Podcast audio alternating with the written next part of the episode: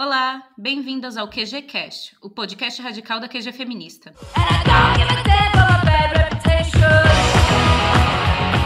O tema de hoje é maternidade compulsória e para falar sobre esse tema tem aqui comigo a Sila e a Ariana da QG Feminista. Se vocês quiserem se apresentar, faça o favor.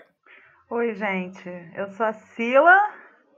Vocês já me conhecem aí de outros podcasts que eu andei dando meus pitacos premiados vamos falar do tema que eu mais gosto, que é a maternidade. Essa coisa fantástica na vida da mulher. Oi, pessoal. Eu sou a Ariana Mara, faço parte da coletiva QG Feminista, acho que desde o início. Vocês já me viram aqui no podcast sobre patriarcado. E hoje vamos falar desse assunto polêmico, mas muito importante dentro da militância feminista, que é a maternidade. Certo. Então, eu preparei aqui algumas, uh, algumas perguntas para a gente ir delineando esse tema que é muito complexo, ou seja, tem, tem muitas facetas para trabalhar, não é? E, então, vamos começar pelo básico.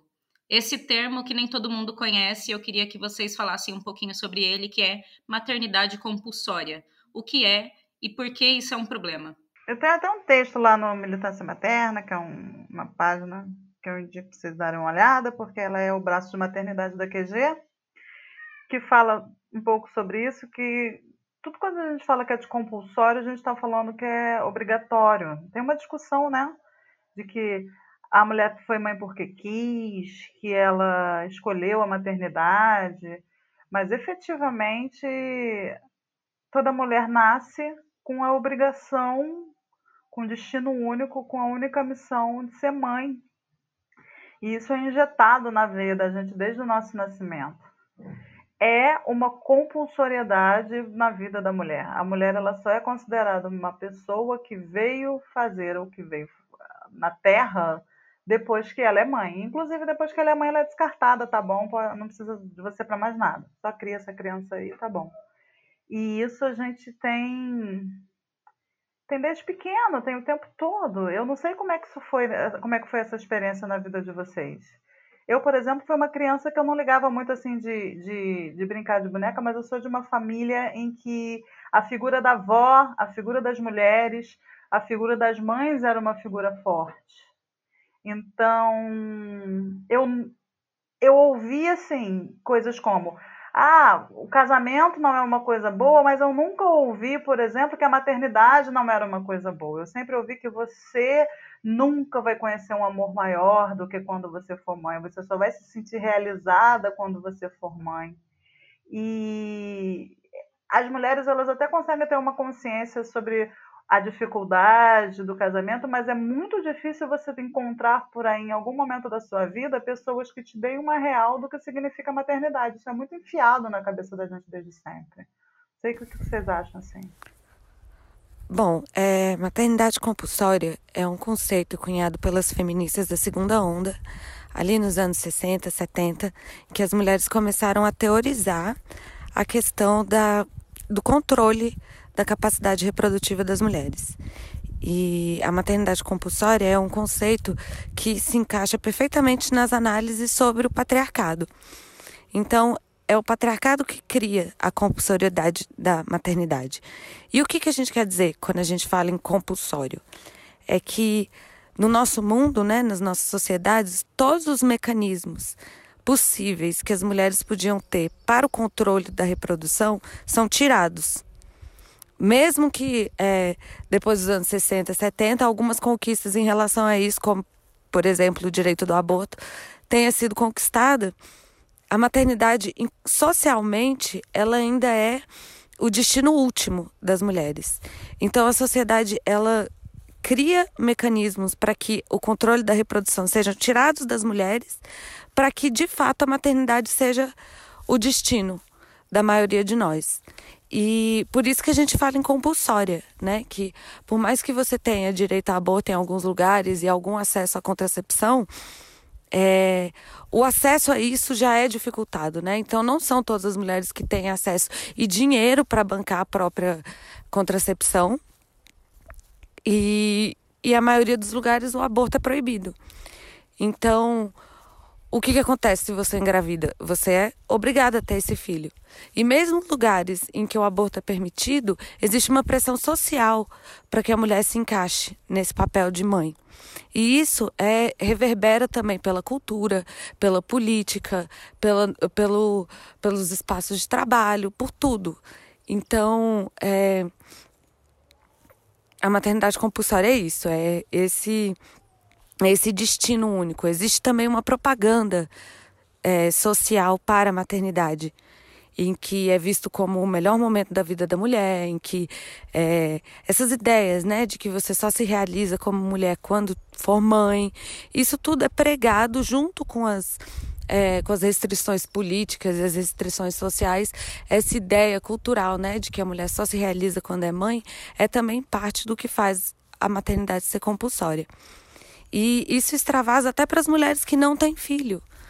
Né? Então, assim, a maternidade enquanto cuidado, enquanto cuidado doméstico, cuidado com pessoas, ela vai além de só ter um filho, maternar uma criança, né? Então, a gente é criada para ser mãe do mundo. Mãe dos idosos, mãe dos homens, mãe das crianças, mães até dos animais, das plantas. A gente fica é criada para correr atrás desse título, né?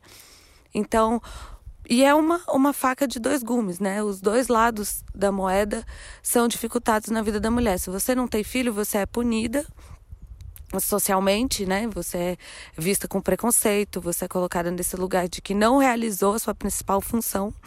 E se você tem um filho, se você acaba por ser mãe, é, a sua vida não fica melhor a partir disso, né? As dificuldades das mães também são particulares e são quase universais. Então, é, a maternidade compulsória é aquela coisa, se você se se você se rende a ela, você é punido, se você não se rende a ela, você também é punida.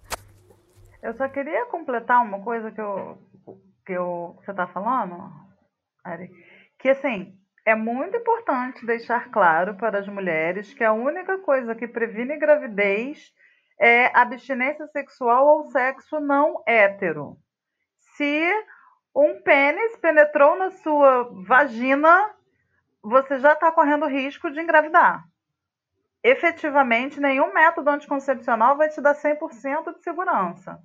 O melhor que você consegue é fazer método de dupla barreira, ou seja, a mulher faz um método e de preferência um, um método físico-químico, mecânico, ou seja, algo mais do que tabelinha. Você toma uma pílula, você põe um DIU, você põe um diafragma e o homem usa camisinha. É o que você fica mais perto de uma situação assim, segura. E mesmo assim você cansa de ter relatos aí da criança que nasceu com o DIU na mão. Assim, é, são, são muitos os casos de mulheres, mesmo tomando todos os cuidados, que podem sim correr o risco de estar ali na estatística, naquele 1% de falha e elas engravidam. E aí você tem toda aquela problemática de que para homem botar camisinha é mais fácil ele colocar um, uma coleira no pescoço e sair por aí latindo do que ele botar uma camisinha assim de bom grado se a mulher já está tomando, já está usando algum método anticoncepcional. Todo o peso do cuidado do contraceptivo está nas costas das mulheres. Homens eles veem isso como como um impedimento né, para o prazer, como se realmente fizesse tanta diferença assim. E eles, inclusive, cobram das mulheres não usar camisinha como prova de confiança. Tipo, você não está tomando, você não está se cuidando? Você não confia em mim, já que eu não estou te traindo? Para que, que a gente vai usar camisinha? Tem uma visão completamente errada sobre o uso desse, desse método aí na, nas relações sexuais entre homens e mulheres. Camisinha é imprescindível em qualquer situação e você tem aí também que tomar o seu, o seu, o seu método que, que seja mais compatível com você e aí seguir e ver, e ver como é que as coisas avançam. Porque qualquer coisa diferente disso, você está no risco sim, é isso. A gente tem toda essa problemática do aborto, e aí nesse cenário você falar que mulher escolhe é até desonestidade. Muitas mulheres tomam todo o cuidado do mundo e acabam engravidando sim, não é porque ela se descuidou, não é nada disso. Não que não existam casais que realmente cagam para isso, se descuidam e, e engravidam. Transou, gente, tem chance de engravidar. Agora, dizer que a mulher engravidou porque não se cuidou é um pouco de, de, de, culpabilização. A gente tem que ter um pouco de cuidado em relação a isso. E os sintomas e efeitos dessa maternidade compulsória são sentidos desde o início da juventude, da infância, de meninas e meninos. No caso das meninas, elas começam a ter responsabilidade sobre os cuidados da casa e com irmãos mais novos muito cedo. E isso, é, isso pode ser medido até em número de horas que essas garotas gastam arrumando a casa em comparação com os meninos. E é discrepante. As meninas passam muito mais tempo arrumando casa e fazendo trabalhos domésticos do que os garotos. Isso eu tô falando assim, de meninas de 10 a 15 anos, que são muito jovens. E ainda falando de garotas jovens, é, a maternidade compulsória também é sentida no caso do casamento infantil. Que no Brasil, até pouco tempo, a idade núbil, é, mínima idade núbil permitida era 14 anos. Então, com autorização dos pais, meninos com 14 anos já podiam ingressar na vida de casada. E essas garotas geralmente engravidavam muito cedo também, antes dos 18 anos. E boa parte dessas meninas que engravidam antes dos 18 anos são engravidadas por caras maiores que 30, mais velhos que 30 anos. Então é tipo uma é uma pedofilia legalizada e culturalmente aceita. É, e meninas que engravidam na adolescência também são muito mais prováveis de largar os estudos para virar dona de casa e se dedicar é, intensamente aos cuidados dos filhos. Então, elas perdem tempo de estudo por causa disso.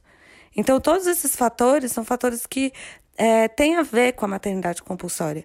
A gente aceita que isso aconteça, é normal pra gente. Né? No Brasil, a gente vê uma menina menor de 18 anos casada, não é necessariamente um tabu, isso acontece. Né? Porque é, tem-se essa cultura de que meninas amadurecem mais cedo e que essas responsabilidades que a gente dá para as meninas é natural. Então, o que acontece são garotas perdendo infância, perdendo tempo de estudo, perdendo tempo que elas podiam estar cuidando de si mesmas, aproveitando a própria infância, para se tornarem mães muito cedo. E donas de casa também, né? De serem aprisionadas dentro do lar muito cedo. Aí eu só queria é, fazer um, um comentário do Veneno e depois eu queria também ouvir um pouco da Aline aí, a, a experiência, as considerações dela. Mas sobre essa coisa do cuidado, a mulher, ela, né, ela necessariamente também sente a necessidade de virar mãe de alguma coisa, nem que ela vire uma mãe de pet em algum momento. É a grande batalha do Dia das Mães que a gente tem, né? Das mulheres que elegem lá, ou que não têm filhos, ou até que têm filhos, mas aí elas acabam, elas têm um animal de estimação e elas humanizam o, o animal a um ponto que dizem que são os seus filhos. E tudo bem, ninguém está discutindo amor, ninguém está discutindo tutoria, mas é muito interessante a necessidade absoluta que toda mulher tem de chamar alguma coisa de filho. É um cachorro, é uma planta, é um, um sobrinho, é um amigo, é como se ele fosse meu filho é uma irmã mais nova, é como se fosse meu filho. A gente tem incutido essa necessidade de maternar alguma coisa, tendo ou não filhos próprios. A gente vai transformar alguma coisa em filho e dizer como se fosse meu filho porque cuida e porque ama, porque amar e cuidar necessariamente tem a ver com maternar. E é muito louco como a gente isso é enfiado na cabeça da gente e a gente não racionaliza de onde vem isso. Os homens não são assim. Os homens não transformam qualquer coisa em filho ou querem ser pai de alguma coisa. Eles não querem ser pais nem dos filhos deles para serem honestos, assim, né? Que eles fogem. E aí eu queria que a Aline falasse um pouco também o que ela acha. Ela está aí só ouvindo. Então, sobre o que vocês falaram até agora de maternidade compulsória, ou seja, só para vincar, que fique bem claro, quando a gente fala de compulsória, me parece que a gente está falando de estrutura. A gente está sempre usando essa palavra, não é? Estrutura, estrutura, mas estrutura porque ela efetivamente oferece uma estrutura para a sociedade, ela organiza a sociedade. Vocês falaram de socialização, não é? A Sila falou sobre a educação para ser mãe, a necessidade de ser mãe, de essa que é inculcada nas mulheres. Falaram das políticas de acesso ao aborto, né? E como isso é limitado. Então nós estamos falando efetivamente de decisões políticas sobre maternidade, ou seja, sobre a vida da mulher, sobre como a mulher vai vai ter a vida so... ah, sobre como a mulher vai organizar sua vida socialmente e que ela vai gastar boa parte do seu tempo, do seu tempo produtivo, né, um tempo que ela podia estar organizando, produzindo intelectualmente, maternando, criando novas gerações de trabalhadores. Então, quando a gente fala compulsório, só para frisar para quem está ouvindo, para as mulheres que estão ouvindo, nós não estamos falando só da necessidade de inculcada de ser mãe, mas por um sistema complexo de, do qual as mulheres têm pouca ou nenhuma escapatória não é? Porque é educada assim, é socializada assim em casa, na escola, e porque existem políticas públicas, políticas do Estado voltadas para isso. E então, sim, da minha perspectiva é bastante é bastante isso que vocês já resumiram, que é a necessidade que as mulheres sentem de ser mãe e que mesmo os homens que a gente conhece que têm vontade de ser pai, a, a gente pode falar em vontade, não em necessidade, não é? Não é a medida do sucesso para os homens, não é a medida de realização de vida ter um filho. E mesmo assim, mesmo para aqueles homens que falam que o sonho deles é ter uma família, para eles é muito diferente o que é ter uma família, porque é incomparável que para as mulheres e para os homens o, o, fardo é muito, é muito diferente. E acho que posso falar fardo sem ninguém se doer aqui. O que a, o ter um filho, que a maternidade e a paternidade representa, é completamente diferente para mulheres e homens. E daí você pode, né, pôr uma válvula de escape sendo mãe de pet, sendo mãe de planta, sendo ai, mãe de um, de um The Sims na internet. Pô, meu The Sims, um, hein? Enfim, de um tom gato falante. É, nada contra, adoro The Sims. Já fui mãe de muitos The Sims, até que na vida real descobri que não era tão fácil, não dava para cancelar as ações. É, mas sim, e isso que a, que a Ariana falou, que é a, também isso também é levado para fora da maternidade, como a gente entende, da maternidade tradicional, de ter um filho efetivamente, ou de adotar um filho, ou de comprar um filho através da barriga de aluguel, que é algo que a gente vai falar daqui a pouco. Uh, mas também é levado para os relacionamentos e mesmo para dentro do feminismo, por muitas mulheres que ainda vêm com esse pensamento, não é? E vêm com essa socialização, como é óbvio que a gente não consegue se livrar de 20, 25 anos de socialização assim tão fácil, vem com esse pensamento de temos que primeiro educar os homens, temos que, né, temos que de alguma forma ensinar os Sim. homens, pegar eles pelas mãos. Vou salvar ele. Exatamente, é um senso... Ele não encontrou uma boa pessoa que cuide. Exato, é um senso maternal de que você tem noção que existem muitas mulheres sofrendo diferentes tipos de violência e alienadas da sua opressão, mas a necessidade primeiro é de impactar os homens e de salvar, né, ser essa clínica de reabilitação machos mal educados. Tem uma coisa aí também que você falou que eu acho muito importante a gente frisar,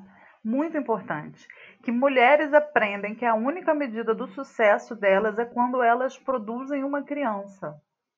Isso é muito forte na cabeça das mulheres.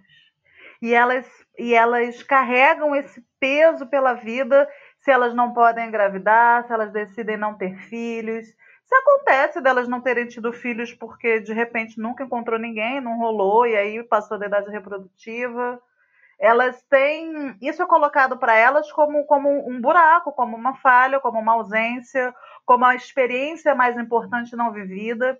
E isso é tão forte que você tem, tem por exemplo, em comunidades assim, em, em, em regiões mais isoladas e tal, muitas, muitas meninas, muitas adolescentes que elas conscientemente querem engravidar, querem se tornar mães, assim, entrando na adolescência, porque elas entendem que quando elas têm um filho, elas vão ter algo que é delas.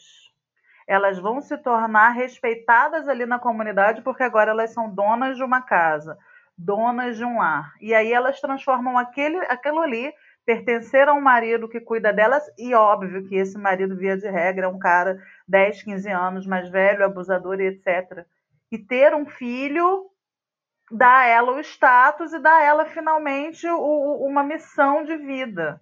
E como muitas mulheres, como a gente tem a relação de, de maternagem profundamente atravessada por isso e que faz uma, uma cagada, faz um estrago nas relações parentais, porque muitas mulheres pegam os filhos também e usam para tampar um buraco, um buraco interno que toda mulher tem, que é cavado pelo patriarcado, para em relação a, ao sentido mesmo de que nós somos como pessoas, assim, sabe? A gente não tem, não é dada a nós essa possibilidade da gente se construir como pessoa. A gente fica com essa ausência e aí muitas mulheres pegam um filho e botam nesse buraco. E aquela criança vira o sentido da vida dela, E aí você cria uma relação de dívida naquele relacionamento porque você deu a vida por aquela criança, porque você fez tudo por aquela criança, porque você é mãe divina, santa, sagrada. E aí insira aqui qualquer adjetivo que te transforma num ser sobrenatural. E, e aí é muito complicado. Aí o filho cresce, vai para fora de casa, é, a vida da mulher acabou, ou então ela se transforma naquela sogra dominadora, porque na verdade ela não quer abrir mão dessa relação de, de, de domínio que surge também em relação à criança. É um estrago completo. E tudo está muito calcado por essa, por, por essa impossibilidade de você recusar esse papel e da importância e, e da centralidade que isso é dado para na vida da mulher de forma que ela não tem opção, assim, ela não vai ser como os, os homens que querem ter uma carreira, que querem conhecer o mundo e isso vai torná-los importantes. E a família é uma coisa acessória que está ali, sabe? O filho, a família, é central na vida da mulher e ela não consegue construir outra coisa para si além disso sem pagar um preço altíssimo. Isso é horrível. É um fardo. E é muito importante a gente falar da diferença da centralidade da família na vida de mulheres e homens. Porque é, para os homens, uma família é uma posse. Né? Eles, é, um homem com família, ele é o chefe, ele é o dono daquele, daquele, daquele espaço, daquelas pessoas. Né? Para as mulheres, a gente já vem numa, numa, num, num papel de subserviência. Né? A gente é do homem. Né? Um homem poderoso, ele tem família grande, ele tem a mulher lá cuidando dos filhos, ele tem, ele possui. E isso não vai gerar. É, ele não vai perder nada com isso, né? Assim, no mercado de trabalho, ele não vai ser deixado de lado por conta da família, ele vai ser um homem respeitado socialmente porque ele tem família. E com as mulheres é completamente diferente, né? É, por mais que a, a, a mulher casada seja vista como uma mulher direita, ela tem que ser do lar, né? Ela tem que se, domesti se domestificar para que ela ocupe esse lugar valorizado. Né? Para o homem, não. Para o homem é diferente, ele possui aquilo. Aquilo é um bem. E, ao mesmo tempo, a mulher é responsabilizada por tudo que acontece dentro da sua própria casa, né? Então, a educação dos filhos, é, a arrumação, a limpeza. Ela, por mais que o homem seja o dono, quem é obrigado a manter aquele espaço agradável é a mulher. E tem, um, tem até uma série de camisetas, sei lá, uma frase que rola por aí que é com mãe feminista eu não cresço machista. Que é falando isso para os menininhos, né? Os garotinhos que não vou crescer machista porque a mãe é feminista. Bom, complicado, né?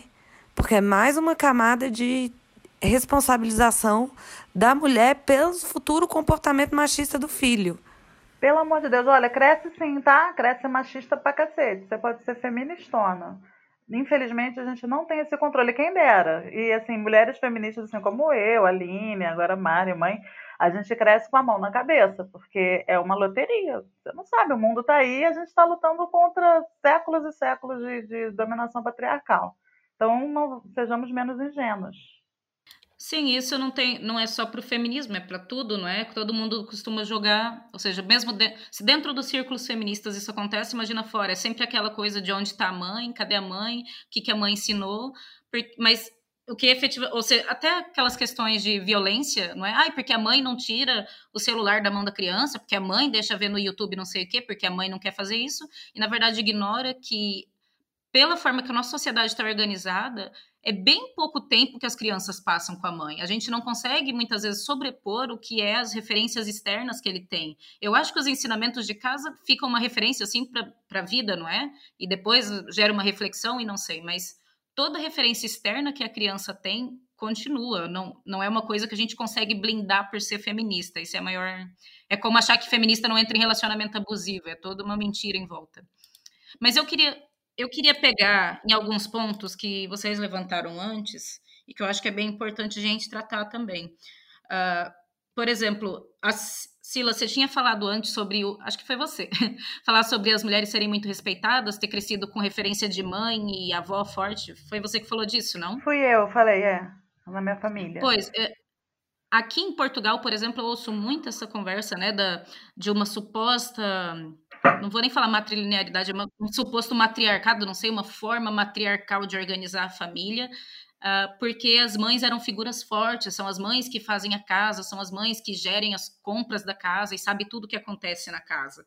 E eu acho, acho que a Shulamit Firestone fala isso na dialética do sexo, que na verdade, em determinada altura, a menina, né, a criança, a menina quer, quer ser como a mãe, e depois, porque ela vê na mãe, ela se identifica com a mãe como figura materna, mas depois ela cresce, tudo que ela quer é se dissociar da mãe, porque ela percebe que aquele poder, na verdade, é limitado. É um poder que existe só dentro de casa e que depende e que quando chega a decisão final é o pai que toma. O pai toma as decisões. O poder da mãe é limpar a casa, organizar a casa, é mandar dentro de casa e depois fala como isso organiza também as mães tiranas, né? É que é outro mito, mas pronto, eu, eu entendo por onde isso vai. Uhum. Uh, e outra coisa, é. outra coisa para pontuar, uh, pronto, se quiser me interromper. Vocês falaram, a Sila também falou da criança como um tapa-buracos, né? Essa como essa socialização e essa educação da mulher com status que não é pleno de ser humano, uma mulher que não é suficiente por si, que é a metade do outro, a metade da laranja, e que muitas vezes tapa isso com uma criança. Eu estava pensando, por exemplo, no caso das mães que têm crianças com necessidades especiais, crianças com, uh, com diversidade funcional, e mesmo quando, durante a gravidez, ainda no primeiro trimestre, elas sabem que a criança tem alguma deficiência grave, elas não optam por abortar porque essa pressão é tão grande que elas entram naquela, exatamente como a mulher vítima de violência doméstica que é responsável por salvar, aquela culpa cristã. A é? divindade, né? É uma missão. Exatamente. A mãe guerreira, ela vai se é. anular para cuidar daquela criança, é um sabendo presente. que a vida dela Exatamente. A vida dela vai ser. Não é nem um presente, ela foi escolhida por Deus para receber Sim. aquele anjo. Sim. Então, você ressignifica de muitas formas, não é? E aquilo, na verdade, vai ditar o resto da vida. Essa mulher vai ficar o resto da vida presa na maternidade, com uma criança né, diversamente funcional, com, com deficiências graves. É uma criança que demanda 100%, e normalmente os homens pulam fora desse barco. E esse aspecto social da culpa é tão grande que quando você vai analisar os dados sobre o aborto legal no Brasil, por exemplo, é, mulheres que foram estupradas, elas têm direito ao aborto legal, né? Mas mesmo assim, elas não abortam. Cerca de 60% de mulheres que foram estupradas, elas optam por continuar com a gravidez.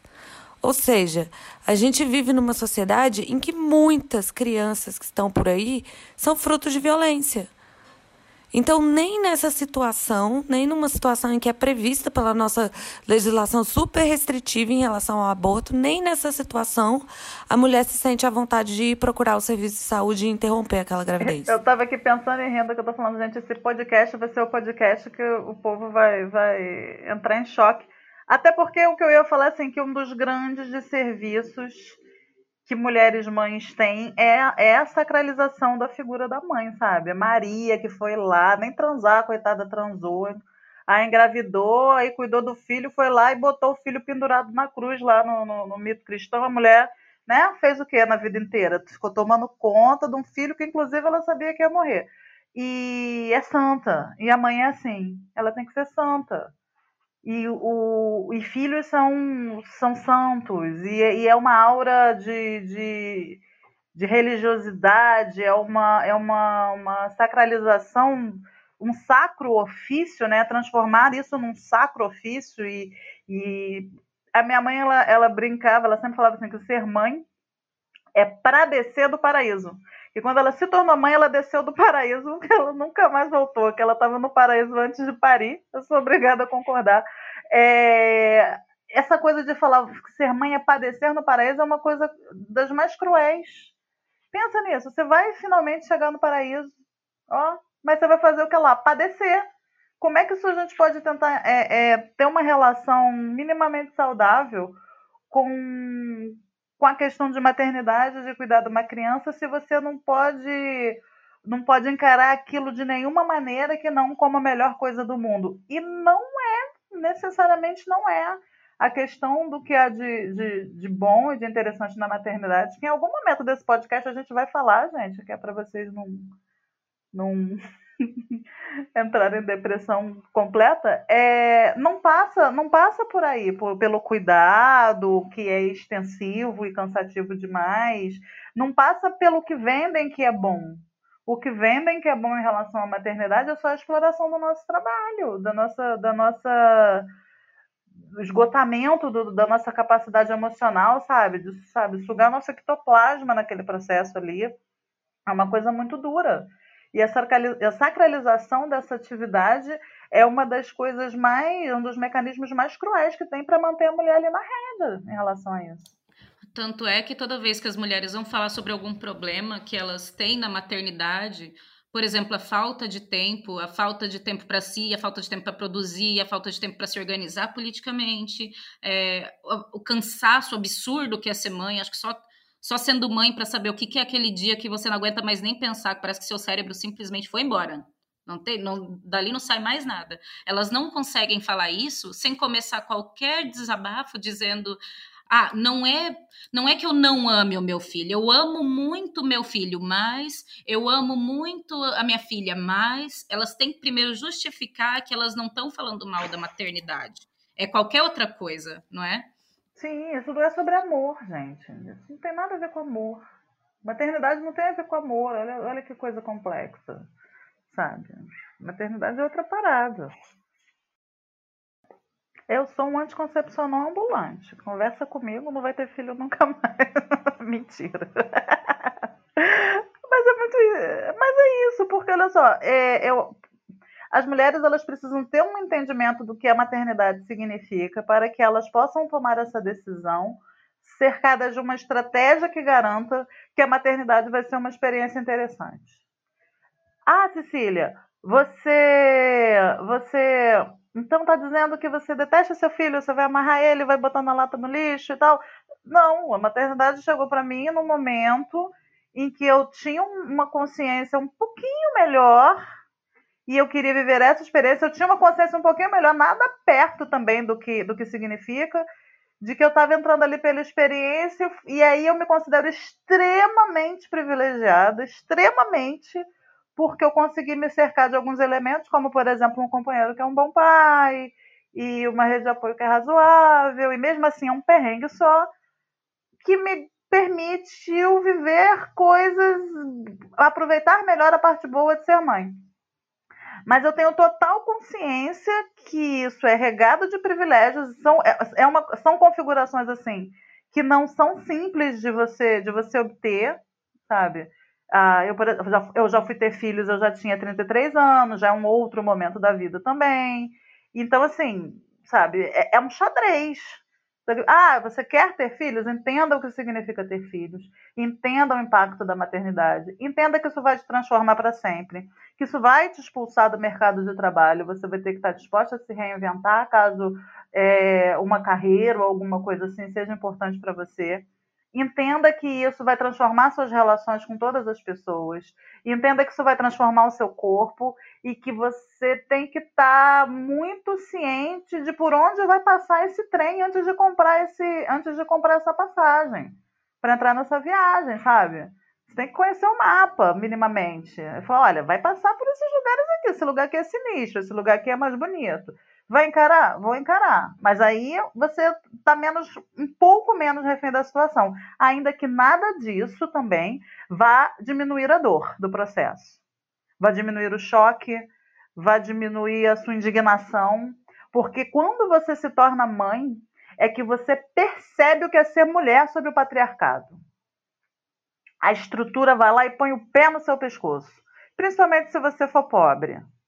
Quando você tem um pouco mais de, de, de recursos, você ainda consegue aí algum, alguns alívios em peronomútil, mas ainda consegue. Agora, se você é uma, uma, pessoa, uma, uma pessoa com poucos recursos, com pouca rede, que você percebe que o teu companheiro ali não vai chegar, a, a estrutura vai botar o pé no teu pescoço ali, ó, você não vai conseguir se mexer.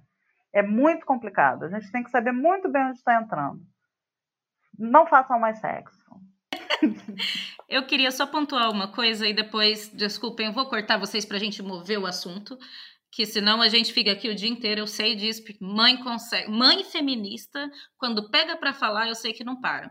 Então eu queria pontuar duas coisas. Uma é quando a Ariana falou sobre a paternidade ser uma conquista para os homens, né, permitir que eles sejam donos da família, por isso é tão diferente da maternidade, e, e nós três falamos aqui sobre as mulheres serem socializadas para essa romantização e o poder né, que o homem tem, ou seja, se as mulheres soubessem o que, que elas provavelmente não iam querer ter filhos ou iam pensar duas vezes, não iam sentir tanta culpa em decidir abortar. Eu lembrei de um texto, de um livro, na verdade, da Denise Thompson, quando ela está fazendo análise da relação que houve entre a exploração colonial e a dominação das mulheres. Ou seja, em muitas, muitas daqueles países que foram colônias, como o Brasil e como vários países de África, uh, o Caribe, né, e outros, Uh, não havia essa relação. A família era uma família largada, né? Não era pai, mãe, filho, era, era toda a comunidade quase. Era uma vivência muito diferente. Não existia essa ideia de matrimônio. Isso é uma coisa que veio muito da colonização europeia. E ela fala como estruturar a família dessa forma exigiu muita propaganda do Estado, né? Porque a família era um centro de, do Estado, pronto, do Império. A família era o centro de consumo e, e também para isso permitiu que cada homem fosse o colono da sua própria colônia, que era a família.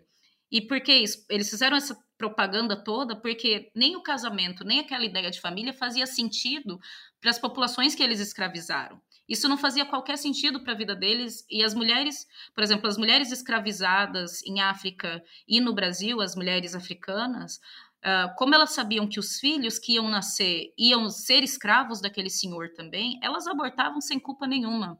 E eles no início não achavam isso necessariamente mal, não é? Os, os colonizadores, porque na verdade era muito mais barato importar um escravo do que deixar crescer um escravo. Isso ainda é um problema hoje em outra dimensão, ou seja, em muitos países como Portugal, e esse era o outro ponto que eu ia fazer, é, em muitos países, eles têm umas políticas de filho único e, e, oferecem aborto. Na maioria dos países considerados desenvolvidos, como aqui na Europa, o aborto é legal. Né, o aborto é sob demanda ou, ou tem um prazo até alargado para as mulheres, a educação sexual é bastante diversificada, e então eles têm uma população envelhecida e eles tapam esse buraco, é, digamos, importando imigrantes. Porque imigrante já vem crescido, você não precisa né, cuidar daquela criança. As mulheres já fizeram o trabalho lá nos seus países subdesenvolvidos, elas tiveram vários filhos, uh, porque elas não têm acesso ao aborto, não têm acesso a planejamento familiar, educação sexual. Elas têm um monte de filhos, um atrás do outro, são todos pobres, e quando conseguem imigrar, são mão de obra barata no países dos outros, e o Estado que recebe aquele imigrante não teve problema nenhum.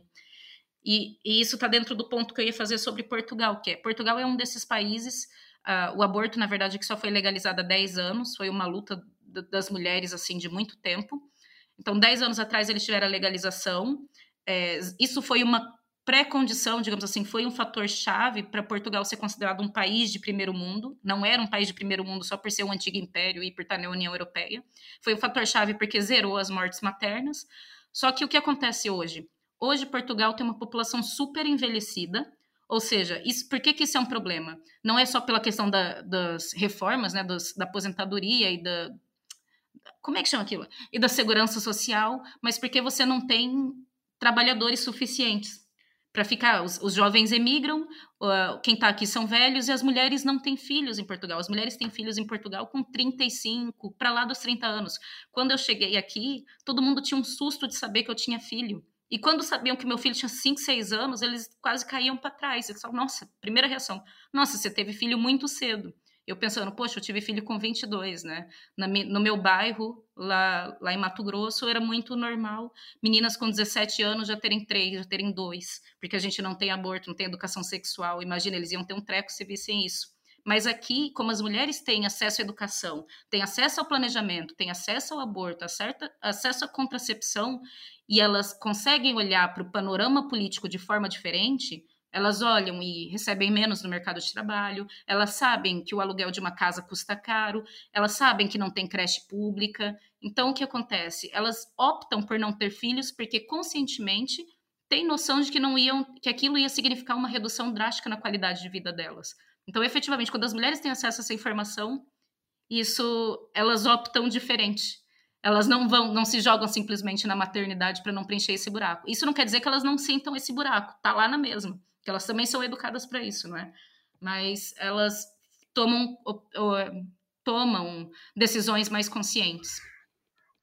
Eu acho que é na Coreia do Sul que a, que a mulherada parou mesmo, não é? Tem um país do Oriente Talvez é, Coreia do Sul sim. mesmo. Que elas não Faz parte mesmo, do movimento delas. É. É interessante. Então vamos mover para o próximo tópico, para a gente conseguir sair daqui. Desculpa que eu falei um vamos, monte. Que vai ser oito horas de podcast, vai ser ótimo. Ótimo, maravilhoso. Virada do podcast da maternidade. Então, o tópico que eu ia falar a seguir é que a gente já mencionou bem por cima aqui. É, já que a gente está falando de maternidade compulsória e de como a família né, foi centro do consumo, como isso estimulou várias coisas, uh, uma pergunta. Vocês acham que a gente pode dizer que a barriga de aluguel, isso que virou né, uma indústria em vários países, é uma indústria que assenta fundamentalmente nesse conceito uh, da opressão, ou seja, cria um mercado da opressão. O que, que vocês acham disso? Bom, barriga de aluguel é um tema importantíssimo, né, nessa, nesse papo sobre maternidade, por mais que aqui no Brasil a, a venda, né, o, o, o mercado econômico, né, você não pode comprar um bebê aqui no Brasil, mas é, a gravidez por subrogação, como eles chamam, né, ainda é legalizada em termos é, solidários, né, você pode fazer isso sem receber nada. Mas em termos mercadológicos, né, nos países que são legalizados, qual é a mulher que está fazendo o seu corpo virar essa máquina de produzir seres humanos para ter um benefício econômico? São mulheres que precisam, são mulheres pobres, mulheres que não têm dinheiro, porque a gravidez e nove meses de gravidez não, não são fáceis de, de você passar por isso, né? Não é um evento fácil na vida de ninguém. Então, para você se colocar nessa situação, como vender seu útero, né? Vender a capacidade do seu útero, são mulheres que precisam de dinheiro, são mulheres vulneráveis. E esse mercado, ele é, ele atende, não é o casal pobre que gostaria de ter filhos e não consegue. Esse mercado atende pessoas ricas. São mulheres ricas que estão comprando a capacidade reprodutiva de mulheres pobres. Essa essa seta, né, de quem compra para quem para quem vende, né, essa linearidade, ela é muito óbvia quando você começa a analisar é, quem são as pessoas, os, os, os agentes envolvidos, né, dentro da, da barriga de aluguel. E a gente não para para pensar que isso é um problema bioético, que vender capacidade reprodutiva é como vender uma parte do corpo. Só que não é nem vender uma parte do corpo, porque você não está simplesmente tirando e dando, né? Você, tá, você vai ficar nove meses gerando aquilo e todos os vínculos que são criados hormonais nessa situação de gravidez vão ser rompidos bruscamente para que você doe, né? Mediante pagamento, mas que você doe esse ser que você criou. É um problema muito sério que muitas pessoas acabam pela, pela ideia né, romantizada de que você pode estar ajudando um casal, você pode estar ajudando o sonho de alguém de ter uma família. É, essa romantização é ob, ob, obfusca, né? Ela é, obscurece o que está por trás, né? Que é uma transação comercial em que um bebê está sendo vendido. Então, é sempre muito importante a gente falar da barriga de aluguel como é, um problema de direitos humanos né? Como se fosse um tráfico de pessoas, né? Só que um tráfico interno. Mas tem um negócio também, olha eu viajando aqui de careta na quarentena, que era o que eu, na verdade, estava pensando. Quando eu penso em barriga de aluguel, eu acho isso de um narcisismo, sabe? De um, de um egocentrismo ímpar. Porque o que, o, o que você tem é fetiche genético, assim, né? A pessoa, não é só uma questão de ter um filho. E, e aí, por que o fetiche genético, né? Porque a pessoa ela não só quer ter um filho, aquele filho tem que ter os genes dela, porque eu quero ver os meus olhos, nos olhos da criança.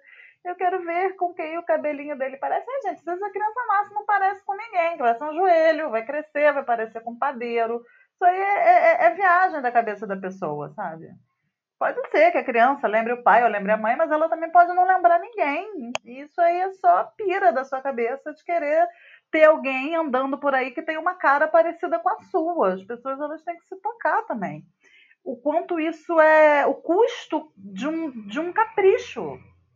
É o custo de um capricho. Que é, que é, que é uma que é cara de uma elite, né? De uma elite que quer passar a, a, a linhagem adiante, passar o meu sangue adiante.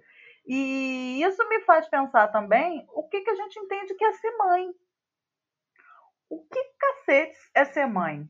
Ser mãe é gestar? Ser mãe é parir? Ser mãe é cuidar? Ser mãe é pagar por alguém botar uma criança ali, parir, pegar e cuidar, e aí pega, babá, sabe? Você tem uma cadeia de, de ações aí que são atribuídas à maternidade, que é tudo isso e às vezes não é nada disso. A barriga de aluguel, ela é um sintoma do quanto ela é um sintoma do quanto a maternidade compulsória ela é, é grave, mas ela também é um sintoma de como é, crianças não são pessoas, crianças são mercadoria. E que se de repente você precisar de uma criança e você quer ter certeza que ela carrega os teus genes, porque você quer deixar a sua herança para alguém que tem a sua genética, você vai fazer isso, você vai comprar uma e vai garantir a linhagem ali. Eu acho que às vezes isso tem muito pouco a ver com maternidade. Porque você, assim, se é uma questão de vou pegar uma criança. Por que eu quero ser mãe? Porque eu quero poder cuidar, amar e socializar uma criança. Hoje você tem inúmeros mecanismos que te levam a esse lugar. O que mais tem por aí são crianças precisando de lares e a gente tem mecanismos, a gente tem mecanismos efetivos de garantir a adoção de crianças, assim, é, funciona o sistema de adoção. Ai, mas leva anos, não leva tanto tempo assim, e também uma barriga de aluguel vai levar no mínimo nove meses você vai ter uma mulher ali é, gerando. Essa mulher está em risco, porque toda gravidez tem um nível de, de, de, risco. Isso não é também assim, um processo simples, não é uma espinha que você estoura.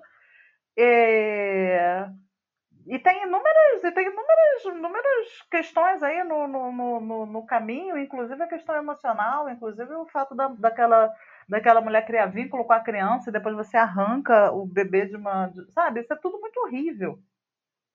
E eu não consigo pensar numa justificativa, sabe? Numa justificativa válida. Mesmo diante de uma lógica de caos, mesmo diante de uma lógica fria, eu não consigo pensar em nada, não sei se que eu falei, um narcisismo profundo, fetiche genético, vontade de você perpetuar a tua linhagem porque você se acha muito importante para poder fazer isso com uma pessoa. Esse é o cúmulo, sabe? Eu, eu sou bem revoltada com esse tema, como vocês notaram. E também eu acho que as pessoas têm que parar de ficar tratando esse tema como se isso fosse sobre crianças e sobre amor. Ninguém está preocupado com a criança, gente. Vamos, vamos ser honestos, né? Ninguém está preocupado com o bem-estar de criança nenhuma numa situação dessa. Ninguém está pensando ali é...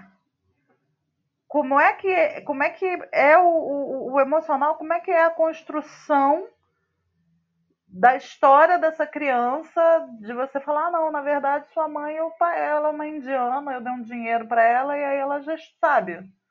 Isso não é uma coisa assim simples.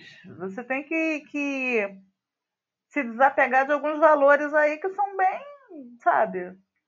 Não, isso não é sobre crianças. Isso é sobre adultos querendo. Isso é sobre adultos mimados que querem fazer uma determinada coisa do jeito que eles querem e pronto, porque assim é mais bonito. E aí você tem uma romantização disso, sabe? Ai, porque a mãe que foi lá, olha, mas isso me deixa com um ódio. Pega a mãe que quer, vai gerar o filho para o casal gay. Cara, aí pega uma senhora de 40, 45 anos, você com 30 anos já se arrasta pela vida gerando uma criança. Imagina com 45, cara. O que é engravidar com 45 anos? As pessoas acham que engravidar é, é, é, é fácil. A pior coisa que inventaram foi falar que gravidez não é doença. É sim, cara, tu passa mal o tempo inteiro. Tem pessoas que ficam bem, mas tem gente que se arrasta nove meses pela vida com aquilo ali. Você está gerando uma criança, suas células estão se multiplicando ali para fazer sair uma criança de 3 quilos pela sua vagina. Isso não é simples, gente. E aí você vai lá e pede para uma pessoa, uma senhora, Vai lá, faz um filho aí para mim, que vai ser tão bonito se ele tiver os meus olhos. Isso é, é, de, é de uma absurdidade. E aí as pessoas romantizam isso. Oh, ela fez por amor. Isso não é amor, gente. Isso é maternidade compulsória, isso é coação, isso é chantagem emocional que fazem com as mulheres. E, ah, cansei. Fala, Aline. Fala, Mariana. Então, eu acho que vocês resumiram bem. Alguma, algumas coisas que eu achei mais importante é De fato, é impossível ignorar essa cena com os genes, não é? Primeiro, nos Estados Unidos, uh, desculpa, em Geórgia e no único estado dos Estados Unidos onde isso é legalizado, a barriga de aluguel comercial, são maioritariamente mulheres negras e mulheres uh, indígenas que servem como barriga de aluguel. E isso aparentemente passa desapercebido assim, ninguém presta atenção, é só uma coincidência, né? Uh, mas não são só imigrantes. Por exemplo, na Índia, que foi durante muitos anos o mercado, assim, foco uh, da barriga de aluguel, e também na Ucrânia, em, em, comum tem o fato de serem todos países muito explorados, né, muito devastados por guerras, muito devastados por pobreza e não sei o que, como a Índia e a Ucrânia. Mas são mulheres do próprio país que não têm acesso ao aborto, que são elas próprias esmagadas pela ideia de maternidade, e aí a gente tem os dois lados da moeda, que são é, tanto a mulher pobre, né, empurrada pelas suas condições de, de classe, pela sua pobreza, é, e pelo fato de ser sexo, afinal de contas, homem nenhum vai ser explorado para ter um filho, ninguém vai lá falar, obrigar o homem a, a bater punheta para doar esperma, sabe? Uh, então, é a mulher pobre sendo explorada pela sua capacidade reprodutiva, pelo seu sexo, para conseguir sobreviver de uma forma que nenhum homem pobre é, é e enganada, sendo é, iludida durante esse processo pelas agências reprodutivas, as, as, agências de exploração reprodutiva e os compradores, os pais compradores, de que aquilo é uma forma de altruísmo, de que aquilo é sobre maternidade, não sobre uma transação financeira. E a mulher rica, supostamente, né, quase sempre branca uh, e muito rica, que tem condições de pagar isso, que não é nada barato, não é um processo fácil, normalmente você tem que ir para outro país, né? Então, só o que você tem aí no de ir para outro país já tirava muitas mulheres pobres desse páreo mas ainda tem o pagamento, comprar a criança é muito caro. Então, mas você tem essa mulher supostamente numa condição altíssima de classe, ainda assim ela, né, a mais privilegiada entre nós nessa, nessa pirâmide social e, e de sexo e racial, que ainda continua atrás dessa realização que é só pela maternidade que ela consegue. Essa é a função última da vida dela. Embora ela explore, efetivamente explore outra mulher para fazer isso, para se realizar, pisa na cabeça de outra mulher para se realizar. Outro, e, e, aí é um pouco do que a Sila falou. A Sila falou sobre fetiche, mas eu diria que não é nenhum fetiche genético. O fetiche aqui é a própria mulher que gesta, não é? Porque ela é, ela é, é através dela que o casal rico vai realizar o seu. De... É uma, ou seja, se fosse só a questão de ter um filho, eles podiam adotar ou, ou se fosse aquela questão, não é, de fazer tratamento hormonal e ter um filho eles próprios, mas não, eles querem viver a gravidez, nem que seja pelo corpo de outra pessoa. Então é fetichização da mulher que gesta como se fosse uma projeção, como se fosse ela própria gestando, porque ela acompanha a gravidez e limita a mulher que gesta para se realizar através dela. E o último ponto é justamente o que foi levantado aqui sobre a criança não ser considerada uma pessoa nesse processo, porque ela, primeiro, ela é o produto final da compra, né, do contrato. E depois aquela. Uh, agora já estou entrando em outro ponto, desculpa, eram quatro pontos afinal. a questão dos direitos LGBT, que é a questão da maternidade e da família nuclear, da família como centro de consumo, é tão forte que está sendo empurrada para lésbicas e gays, que eles próprios sentem né, essa pressão de formar essa família. E a família não é você ter alguém do seu lado, não é você construir, não. É, não. A família é você juntar com alguém para cuidar de uma criança e ter uma criança que agora barriga de aluguel é até defendido por muitas plataformas como um direito LGBT, como se criança fosse direito, e criança não é direito de ninguém, não é? Basicamente é isso. Minha outra questão era, tá bom, a gente já entendeu que a maternidade compulsória é um problema, a gente já entendeu que é uma opressão e que as mulheres, né, são sugadas ali para dentro desse vórtex que é ter um filho, criar um filho, e especialmente num país com políticas públicas tão ruins voltadas para a família e para a maternidade, isso anula a mulher socialmente, digamos assim. Então, vamos para a questão do o que fazer. Vou dar uma, uma introdução aqui que eu queria dizer breve, mas não é tão breve, e depois vocês me comentam, por favor, sobre isso. Nos anos 70, lá naquilo que chamaram de segunda onda, que não era só o feminismo radical, só para frisar aqui para quem for ouvir, não é? Nos anos 70, as mulheres, fossem as radicais ou fossem aquelas que se apresentavam como socialistas, por exemplo, elas estavam dedicadas a compreender de que forma o trabalho doméstico estava relacionado à opressão da mulher no todo né? E a manutenção das estruturas da sociedade, inclusive. Mesmo que elas chamassem isso ou de dominação masculina ou de capitalismo, seja lá o que for. Só que ainda hoje é super difícil explicar às mulheres, uh, mesmo aquelas que se entendem como feministas, especialmente se forem muito jovens, de que forma que o trabalho doméstico, isso que inclui cuidar de uma criança, não é um problema pessoal, né? não é uma responsabilidade individual da mulher. E por que, que é que isso é um problema estrutural e coletivo? É, como é que isso é um trabalho coletivo? Vocês podem comentar sobre isso? Por mais que isso não seja um problema individual, nas nossas vidas individuais, a gente pode começar a entender melhor desse problema, né? Se você passa. É, você vai pensar na sua família, por exemplo. Quem é responsável pela comida? Quem é responsável pela arrumação da casa? Para quem essa responsabilidade foi passada ao longo das gerações? A gente consegue ver que tem uma, tem uma constante aí, né? São sempre as mulheres que são responsabilizadas por isso. E isso passa de mãe para filha. É a avó que começa fazendo isso, depois a mãe vira a matriarca, depois a filha que já aprende, já aprende desde cedo a brincar de comidinha, brincar de casinha, varrer o chão, que vai perpassando isso. Isso não é um problema meu, ou um problema da Aline, ou um problema da Sila. É um problema geral, mas em cada família você consegue enxergar isso, né? É um problema que é, ele é pessoal e político, né? Ele está dentro, no... dentro da nossa casa e ele está dentro da casa de quase todas as mulheres desse país. Então, é, a solução para esses problemas vai ser uma solução coletiva, né? A gente é, coletivamente tem que demandar políticas públicas que possam tirar um pouco esse fardo do trabalho doméstico das costas das mulheres. E aí o que a gente pede, né? São coisas simples, creche em horários adequados, é, para que os homens comecem a tomar, pegar esse trabalho para si também, né? É, seria tão mais fácil se ele fosse dividido.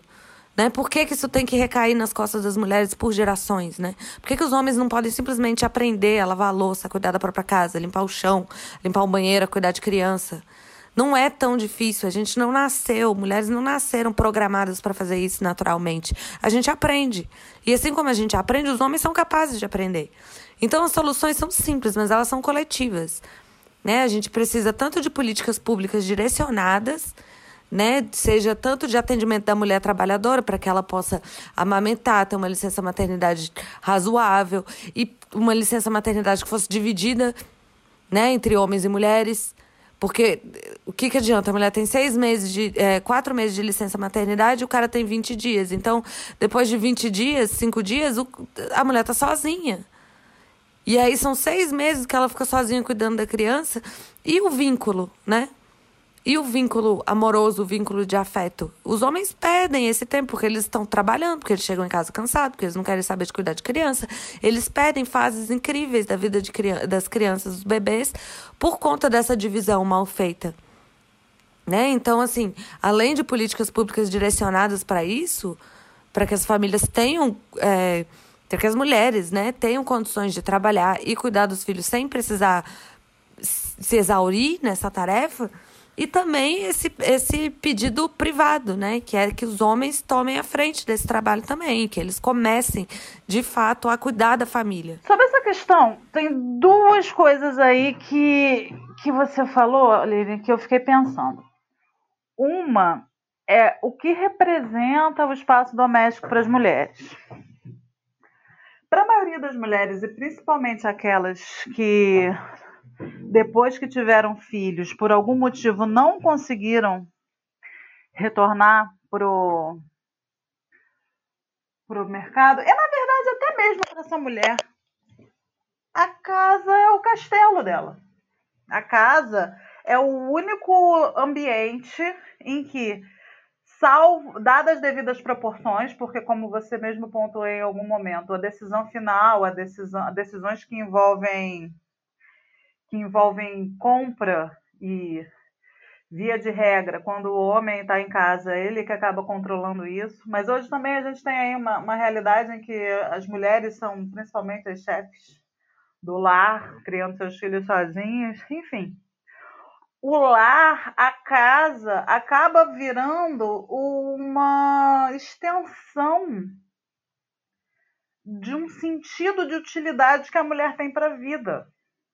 Até porque a gente também é ensinada assim. É aquela coisa, não repara a bagunça. Não repara a bagunça. Porque a minha casa tem que estar sempre limpa e arrumada. Não importa nem que ninguém venha aqui. Nós somos ensinadas e socializadas para que a gente entenda o nosso lar como o local onde a gente aplica as habilidades que a gente foi treinada, que é cuidar, limpar, cozinhar.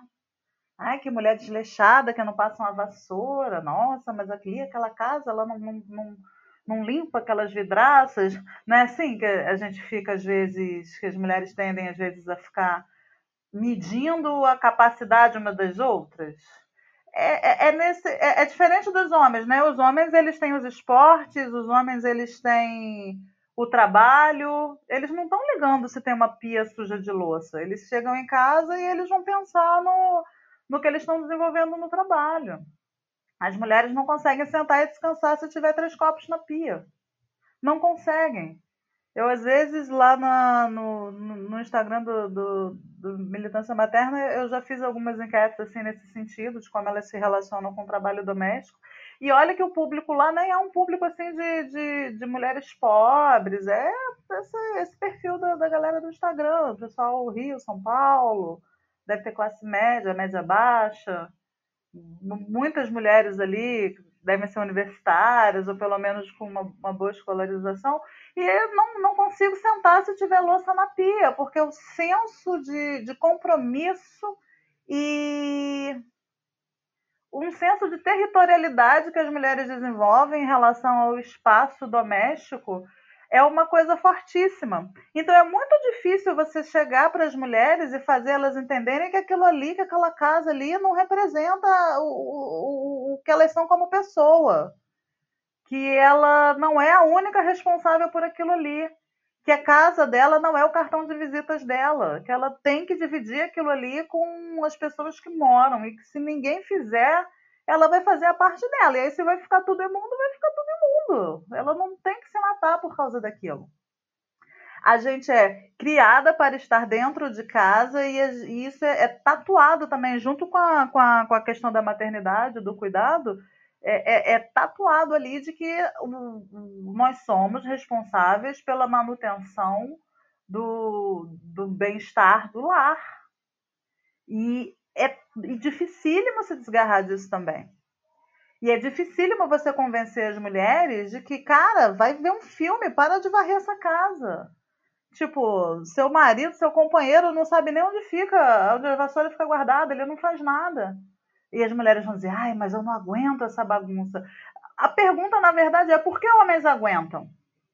Por que homens pulam por cima da sujeira, sentam no sofá e vão ver futebol? Porque o, o, é, a casa, para o homem, não, não dá a eles nenhum senso de identidade, nenhum senso de vínculo.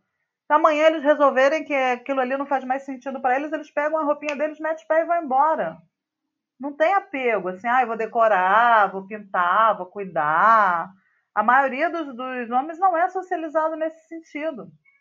Eles têm uma. uma né, tem duas, três casas, duas, três famílias é, é, é, muito mais por aí. Mulheres não. Então é muito difícil pedir, é muito difícil fazer mulheres entenderem que aquele tempo que ela gasta, aquele, aquele HH que ela está gastando, que ela está investindo ali, podia tá estar tá sendo investido em qualquer outra coisa que ia estar tá revertendo em benefício dela e principalmente que aquele tempo que ela está gastando ali é um tempo que está sendo explorado.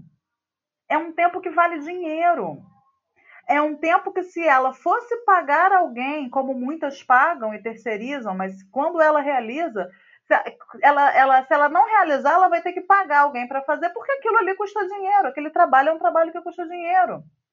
Porque mesmo a mulher que vende o trabalho, a, a mão de obra doméstica dela, ela acaba tendo, às vezes, que pagar mais barato para alguém ir lá na casa dela, para nem que seja uma vez na semana, ajudar a limpar também. Você vai realmente num ciclo, numa reação em cadeia em que um ajuda o outro, mas tem, alguém tem que fazer, aquilo vale dinheiro.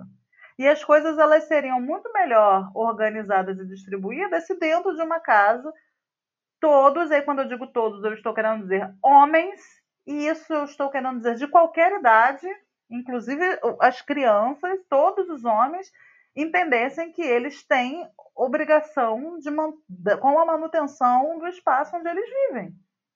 Que essa é a questão, essa é a função.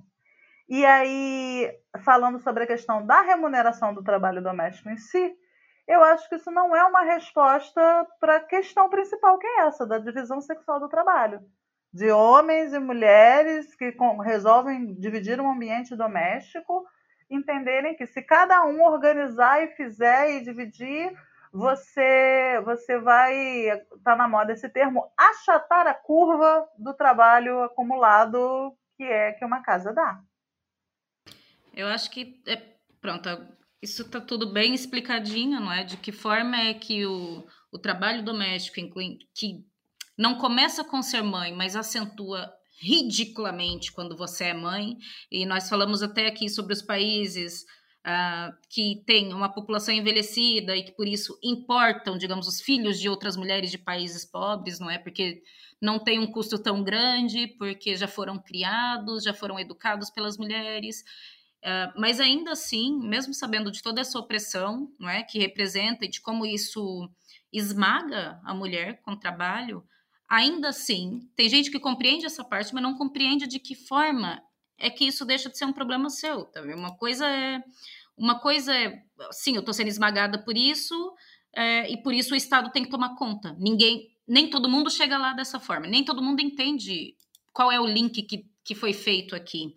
E eu acho que uma das coisas importantes a pontuar, e aí eu sei que muita gente que vai me ouvir é anarquista, não é o meu caso, então vocês me desculpem, eu vou entrar, vou emprestar aqui um pouco do marxismo para explicar, é que no sistema atual que a gente tem e que acabou com aquela família alargada, né, onde havia uma maior socialização dos cuidados, ainda assim só entre mulheres, como é óbvio, mas havia mais gente, mais pessoas para cuidar das crianças, né? E hoje cai tudo no ombro de uma mulher só e mesmo o pai às vezes pouco faz, ou às vezes o pai nem existe, ou às vezes quando existe é ausente na mesma, parece que não existe do mesmo jeito. Uh, com a organização do nosso sistema atual, peraí, gente, peraí, tô.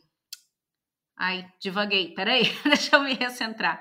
Assim, com, com essa organização do trabalho que a gente tem, e Marx explicou isso muito bem, o que as pessoas vendem no mercado de trabalho, as pessoas pobres, como é óbvio, não é o que elas produzem, não é? Você, quem trabalha numa, numa fábrica, num restaurante, você não ganha por prato, por produto que você produziu, você não ganha lucro em cima daquelas coisas, diferente de antigamente. E eu já vou explicar por que eu estou falando disso. Antigamente que tinha aquele sistema de troca em que, sei lá, se eu sou eu sou uma artesã e faço cestinhos bonitinhos de vime, eu vou lá trocar pelo seu saco de batatas que você cultivou, né? Eu sei o, eu sei o custo do meu trabalho e troco pelo, por algo que eu preciso que você tem, que você sabe o custo do seu trabalho naquele produto final. Não, hoje a gente recebe por uma quantidade de horas trabalhadas, ou seja, as pessoas te pagam pela sua capacidade de trabalhar. Ele te aluga que nem aluga um cavalo durante oito horas. É como se ele pagasse, não é? Eu tenho um cavalo, ele me pagou para usar o cavalo durante oito horas. É assim que a gente é no mercado de trabalho. E por que, que eu estou falando isso? Porque no trabalho doméstico, a gente está fazendo uma coisa. Não é só, a gente não está só na maternidade gerando as novas mãos de, mãos de obra, né? Gerando as novas gerações de trabalhadores, mas a gente está tá fazendo aquilo que permite que esses trabalhadores consigam trabalhar. E é uma coisa que os, o, as empresas e os patrões, o patronato basicamente, e o Estado se beneficia porque tira, tira custos das, das costas deles, né? A gente permite que eles descansem, a gente faz aquele trabalho emotivo de deixar a pessoa bem e sã, nem sempre é possível, porque o sistema esmaga a gente de tal forma que as pessoas ficam depressivas na mesma, mas a gente alimenta, a gente educa, e isso muitas vezes permite que o Estado, por exemplo, corte em creche, corte em saúde, né? Corte em escola, porque tem a mulher lá em casa. Na última hipótese, a mulher lá em casa segura. Por exemplo, agora com essa questão da quarentena. Tem muitos, muitos países agora falando em voltar às condições de trabalho, mesmo sabendo que ainda estão para atingir o pico ou começando a segunda onda, ou seja, ainda existe um risco muito alto. Mas eles querem voltar a abrir os trabalhos porque o lucro das empresas está indo para o buraco. E então eles vão reabrir as escolas, que nem falaram no Brasil, vamos reabrir as escolas, que nem falaram em Portugal, vamos reabrir as escolas.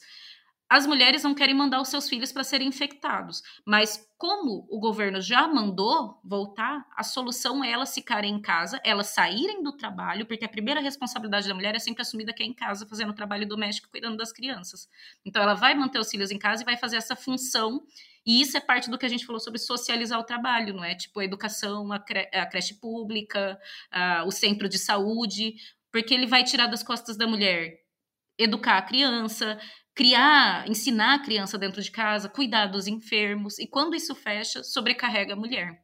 E então vou entrar na outra questão, uh, que é, já que a gente teorizou sobre tudo isso, né? Como é que isso afeta a mulher, como é que está ligado à opressão da mulher. Então, a partir dessa teorização, surgiram demandas diferentes nas diferentes correntes do feminismo, digamos assim, das diferentes formas de analisar. Por exemplo, a gente falou aqui de trabalho doméstico, trabalho reprodutivo, e esse próprio conceito é um conceito da, das feministas socialistas, não é? que tentavam enquadrar então a opressão da mulher dentro dos conceitos marxistas da, das relações de produção, exploração do capital e dentro da ideia de trabalho para explicar a exploração. Dentro do feminismo radical, isso sempre foi falado como dominação masculina, não é? Entre outras coisas. Uh, e a partir dessas perspectivas, dessas formas de analisar, a gente gerou demandas diferentes, né, reivindicações diferentes para solucionar esse problema. A gente está sempre falando da socialização dos cuidados, mas o que, que é isso na prática? Socializar os cuidados para diminuir a carga de trabalho doméstico, diminuir né, o peso da maternidade compulsória. Tipo, alguns setores falavam de creches 24 horas, outros, que nem a Silvia Federici, a Maria Rosa Dalla Costa e outras feministas socialistas dessa altura dos anos 70 falavam né, do salário para o trabalho doméstico. Então, eu queria perguntar para vocês: algumas dessas reivindicações dos anos 70, que a gente. Algumas já conseguimos, outras nem por isso, né? Sei lá, creche pública não tinha sempre. Uh, não tinha, uma coisa até bastante moderna. Algumas delas ainda fazem sentido hoje. O que, que são reivindicações do feminismo que a gente ainda precisa fazer hoje para tirar esse fardo da costa das mulheres? Porque não me parece que um homem, sinceramente, que está ali numa posição muito confortável de só fazer o filho, né? A parte maravilhosa de fazer sexo. É, vá levantar a bunda da cadeira e fazer uma manifestação para aumentarem o trabalho doméstico dele. Eu não vejo isso acontecer. O que, que vocês acham que é o caminho para as feministas aí? Então, sobre esse papo de salários para o trabalho doméstico que foi proposto pela Silva Federici há umas décadas atrás, eu acho que enquanto protesto e e uma forma de visibilizar a questão pode ter sido efetivo, mas não é o que a gente busca, né? Porque quando a gente fala que o trabalho doméstico é um trabalho, não é porque a gente quer salário em cima dele, mas porque a gente quer que ele seja socializado e dividido. É, dar salário para o trabalho doméstico seria como cristalizar a ideia de que isso é um trabalho de mulher de que as mulheres são as grandes responsáveis pelo trabalho doméstico. E não é isso que a gente quer, né? A gente, quando busca um mundo feminista mais igualitário, a gente quer que esse trabalho seja reconhecido como trabalho para que ele seja dividido entre mulheres e homens, para que não sobrecarregue é, as mulheres com, com mais esse dever. Então, é, se, eu acho que se fosse propor um, um, um dinheiro retroativo para todos os anos que as mulheres já trabalharam de, é, no trabalho doméstico, né? Por todos os anos dedicados a isso, se fosse dar uma quantia, sei lá, 50 mil reais de dinheiro retroativo, eu acho que seria bem-vindo. Mas não para manter esse, esse vínculo, né? E o que a gente procura mesmo é abolir essa ideia de que trabalho doméstico é um trabalho de mulher. Então, o que a gente quer é a socialização dele, né? E não a cristalização disso como um serviço feminino. Então não faz muito sentido hoje em dia, nem pela busca feminista, né? De, da revolução feminista em relação à divisão sexual do trabalho, não é algo que seja proveitoso. Mas eu acho que é, se, o, se o governo quisesse dar de forma retroativa um dinheiro para as mães que passaram anos da sua vida dedicadas a isso, para que agora elas possam investir esse dinheiro em si, ou em começar uma nova carreira, ou o que quer que elas queiram, né? Eu acho que seria bem útil. Apesar de que é muito difícil você definir essa quantia, né? Porque até 50 mil reais seria pouco se você fosse pensar em alguém que dedicou 10 anos da sua vida a isso, né? Mas não reclamaria, né? Hum, e eu não reclamaria se, se uma política assim fosse instaurada, que eu acho que até é, rodaria a roda da economia, né? Mulheres com dinheiro, elas investem em muitas coisas e em si mesmas, né? Seria uma, uma capacitação para mulheres que ficaram tantos anos na linha de frente do trabalho doméstico. Mas como um salário mensal que o governo pagasse, né, para para as mulheres dedicadas é, unicamente ao trabalho doméstico não, não é o que a gente quer, não é o futuro que a gente almeja, né? É muito mais pela, pela via da socialização e da divisão desse trabalho para tirar esse peso dos ombros das mulheres. Então, eu acho realmente que a questão do salário para trabalho doméstico ela é muito complexa e ela não resolve a questão do. Ela não vai. Ela, ela simplesmente assim, você vai dar um pouco mais de dinheiro para mulheres continuarem sobrecarregadas, porque é óbvio que vão ser mulheres que vão continuar fazendo isso. E no frigir dos ovos, você não muda em nada a situação de mulheres negras e pobres. O que, que isso significa? Então, elas vão ser domésticas duas vezes, elas vão receber para pagar, ou então elas não vão trabalhar e, as, e mulheres brancas que pagam mulheres para limpar suas casas também vão ter um salário para limpar suas próprias casas, entende? Isso para mim soa muito confuso, eu acho que não, não se aplica. Nos anos 70 talvez fizesse mais sentido, hoje também você tem uma profunda mecanização. E aí, eu não vou nem falar muito ainda aqui do, do Brasil, mas, por exemplo, Estados Unidos, é, eles têm uma licença maternidade ridícula. Muitas mulheres têm o filho, o filho com semanas, elas enfiam na creche e elas lá ninguém paga, só você tem que ser riquíssimo para você ter empregada doméstica, mas você tem aí N tecnologias em que você limpa uma casa com piscar de, de olhos, assim, de máquina de lavar, é, é, máquina que, de lavar com secadora, que a roupa já sai até passada, e produtos para você limpar, para você encerar, aquelas máquinas maravilhosas que a gente só vê no, no na TechPix, que, enfim. Então você tem, você tem tecnologias hoje que transformam o trabalho doméstico em uma coisa menos uma coisa mais simples assim, né? E então é isso. Se você tem, tem, tem alguma possibilidade de acesso a isso ou coisa parecida, e você ainda divide isso, o peso é menor. Agora, o, a grande questão é que mulheres precisam ter, ter fôlego, ter tempo para poder organizar a própria vida. E a melhor resposta para isso que eu vejo é você ter uma ampla e restrita oferta de creches e escolas integrais num horário decente. Não vou nem dizer 24 horas, mas em que você tenha pelo menos turnos assim que permitam que a mulher consiga deixar o filho ali numa parte do dia ou o dia todo caso ela trabalhe, independente dela trabalhar fora ou não, independente dessa mulher trabalhar fora ou não. Ah, mas a mulher não trabalha, está em casa o dia inteiro, por que, que ela vai botar o filho lá? Porque ela precisa de um momento ali em que talvez ela vá estudar, talvez ela vá num supermercado, talvez ela vá querer ir no banheiro cagar sem ter uma criança pendurada no, no, na saia dela.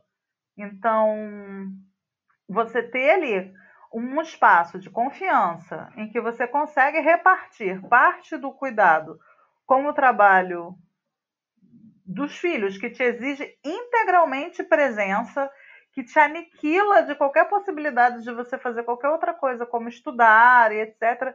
Tem uma coisa aí que, que eu estava pensando nessa quarentena, que tiraram as crianças das escolas e botaram as pessoas em home office.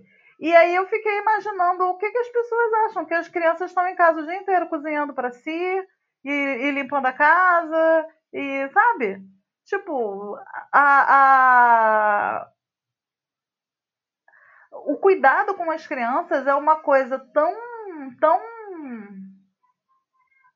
esqueci a palavra, tão, tão relegada, tão, tão negligenciada que ninguém parou para pensar assim: olha, gente, se a gente está tirando as crianças das escolas, esses pais vão precisar de um regime de home office que permita que eles tomem conta dos seus filhos. Porque se eles estão isolados em casa, com crianças, e ainda tem que trabalhar, tipo, não dá, você não tem como né, duas pessoas. É, dois corpos estarem no mesmo lugar ao mesmo tempo. Isso é, é lei da física, ela não vai conseguir. Ele não vai conseguir dar atenção para o relatório e dar atenção para a criança. Mas as, é, o, o, o, cuidado com as crianças e a, a pretensa capacidade da mulher se duplicar e fazer 30 coisas ao mesmo tempo já é presumida. É presumido que a mulher vai dar um jeito. A gente viu muito post rolando no Facebook que eram de homens falando: nossa, mas é um absurdo você pedir para as crianças estudarem, porque além de tudo ainda estão mandando conteúdo escolar para as crianças. É um absurdo, não sei o que, de homens reclamando. Porque as mulheres, é isso, elas estão dando um jeito. Elas estão dando um jeito de dar conta do trabalho, dar conta da casa e dar conta da criança, e agora tudo ao mesmo tempo. Então, a gente precisa ter uma resposta aí para liberar as mulheres do fardo de cuidar sozinhas de crianças 24 horas por dia. Seja do filho dela, seja do filho do, do, do que ela está sendo obrigada a cuidar ali, porque ela está tá cuidando do filho do outro. E a creche, nesse sentido, hoje, mas um negócio decente, no horário decente, não esse essa creche que você coloca a criança lá 8 horas da manhã e tem que pegar 5 horas da tarde, isso não atende a nenhum regime de trabalho possível com trânsito numa cidade. Eu acho que pode ser uma solução aí que, que funciona hoje. E aí, acho que quando a gente for falar de socialização de cuidados, e vocês falaram muito bem disso, citaram vários, vários pontos, é que às vezes a gente está tão focada na pauta feminista que eu acho que muitas mulheres feministas, especialmente as mais jovens, não conseguem visualizar concretamente o que seria essa socialização de cuidados. E entrariam coisas super abrangentes que eu tenho até medo de falar e cair naquela falácia que muita, muito esquerdomacho, eu detesto esse nome, gente, mas é verdade. Muitos homens de esquerda que acham que o feminismo é, uma, é um desvio pequeno burguês e que a grande luta é o capitalismo, e eles usam esse discurso para falar que né, você tem que focar na luta grande. Uh, é, é, que a socialização de cuidados ia passar para redução de jornada, para coisas muito gerais e, e, universais, como a saúde pública, né? O fato de ter centro de saúde próximo, de ter médicos de família, de ter assistência ao parto decente, de ter creche pública, de ter espaços de lazer. Isso libera tempo. Né, no trabalho doméstico, espaços de lazer para as crianças, porque você não tem onde pôr as crianças, você não vai largar suas crianças na rua, na violência, você deixa ela dentro de casa, você se mata, você se confina no estresse, não é? Então, existem, assim, grandes pontos que precisam ser universalizados e melhorados, apesar da grande responsabilidade masculina aí, que é o, o calcanhar de Aquiles nessa questão, mas que precisam ser trabalhados para a gente falar em socialização de cuidados. Muito difícil, muito lento, muito complicado e tem um preço muito alto a, a, para mulheres você você ignorar a posição estratégica que a exploração de mulheres ocupa na manutenção de todas as superestruturas de opressão que a gente tem, a saber, racismo, capitalismo e patriarcado. E quando você pensa de um ponto de vista de libertação das mulheres e você entende como funcionam essas superestruturas e você começa a mexer os cordões, você tem que mexer em tudo. Você tem que, você tem que alterar tudo, porque você não liberta mulheres se você não não finda e aí de uma de uma vez só, embora isso seja uma licença quase poética, essas superestruturas a saber racismo, capitalismo e patriarcado. Não tem como. E eu só ia fala, adicionar, Sila, que e não não sei se isso é uma discordância, acho que não é, porque eu estou de acordo com tudo que você pontuou, é só que, em teoria, isso está super, super escrito e até carimbado no marxismo. Na verdade, a, a, por exemplo, a, você citou Engels, né? A análise de Engels uh, era justamente que o capitalismo desenvolve do, do, é da propriedade privada, é claro, mas a propriedade privada também tem sua origem, né? Sua origem e sua fundamentação e se baseia muito na divisão sexual do trabalho. E quando a gente fala de divisão sexual do trabalho, a gente está falando de trabalho doméstico, a gente está falando de confinar a mulher numa, num papel de, de que cuida da casa e de parideira e de herdeiros. Né? O problema não é a teoria, porque na teoria o marxismo está super fundamentado nisso e reconhece que a pedra de toque da revolução é a libertação das mulheres, é a quebra dos papéis sexuais. Mesmo dentro dos primeiros anos da URSS, da União Soviética, foi feito muitas coisas nesse sentido, né? Que depois, entretanto, durou muito, assim, seis anos, desde que Stalin assumiu. Mas essa é outra conversa, vou deixar para os marxistas se resolverem lá, os stalinistas, trotskistas e infinistas. Um, e agora, o problema, e eu acho que foi muito daí que surgiu, né, que se autonomizaram os grupos de mulheres, os grupos feministas, é que a, na prática os camaradas esquecia esse pedacinho, focava muito na parte da revolução e trocar, né, derrubar as classes dominantes e não sei o quê, e montar o exército, e esquecia de fazer o trabalho de casa em casa, literalmente, esquecia de fazer o seu dever, né, do trabalho doméstico, a tal da divisão sexual do trabalho, porque é óbvio, não é? Não adianta você ter uma teoria, as pessoas não, não fazem o tique assim da noite, não mudam da noite para o dia. E foi daí que os grupos feministas se autonomizaram, foi dessa discordância. Só queria fazer esse friso aqui.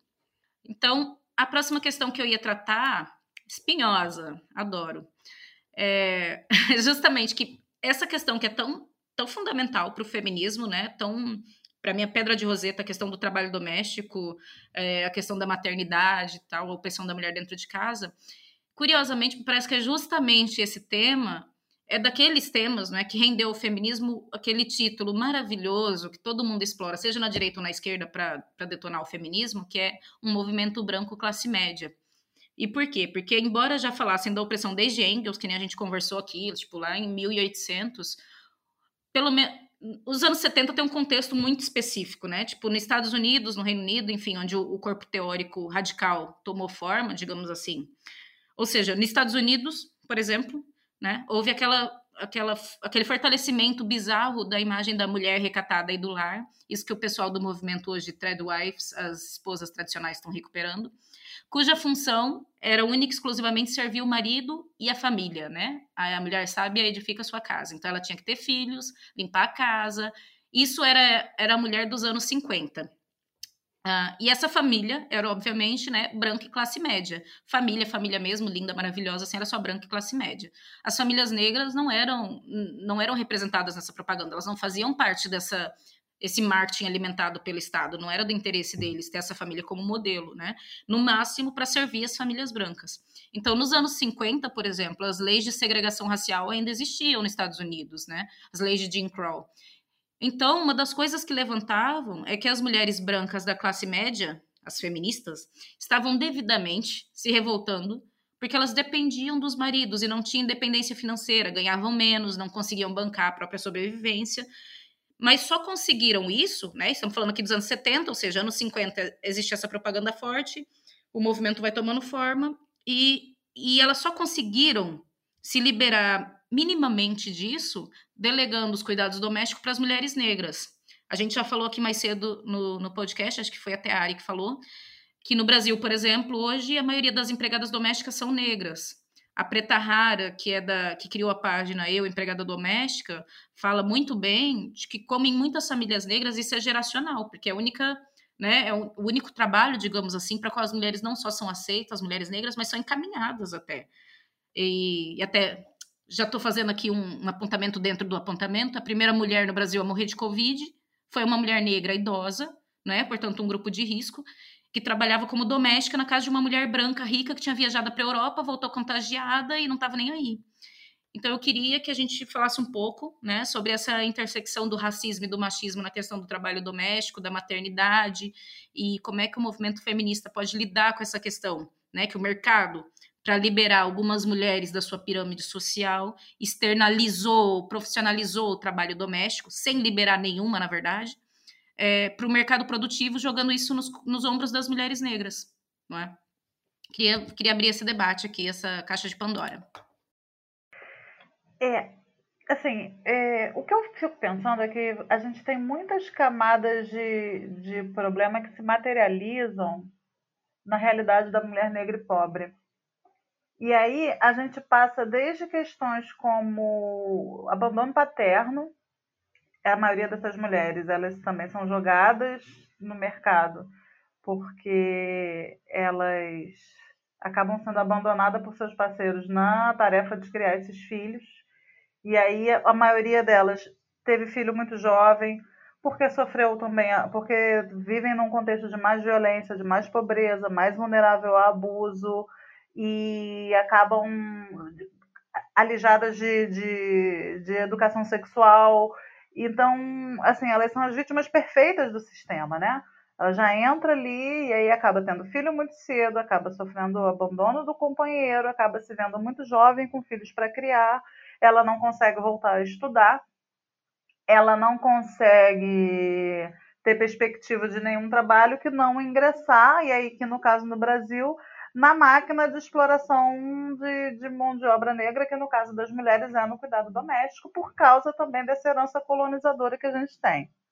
Eu entendo, eu entendo a crítica, eu entendo a crítica não, eu entendo o ponto de vista de quando a gente aborda a questão do trabalho doméstico, é, dizendo que é uma coisa de feminismo branco, porque as mulheres negras já trabalham, blá blá blá, mas isso, mais uma vez, é uma ótica que está centrando na, que, que tá na, na questão do trabalho e acreditando no trabalho como.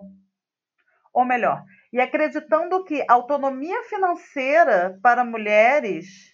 Não que essas mulheres também que sempre trabalharam tivessem autonomia financeira, porque o dinheiro delas todo era para sobrevivência, mas que ter autonomia financeira necessariamente implicasse em autonomia real ou alguma espécie de, de libertação ou independência.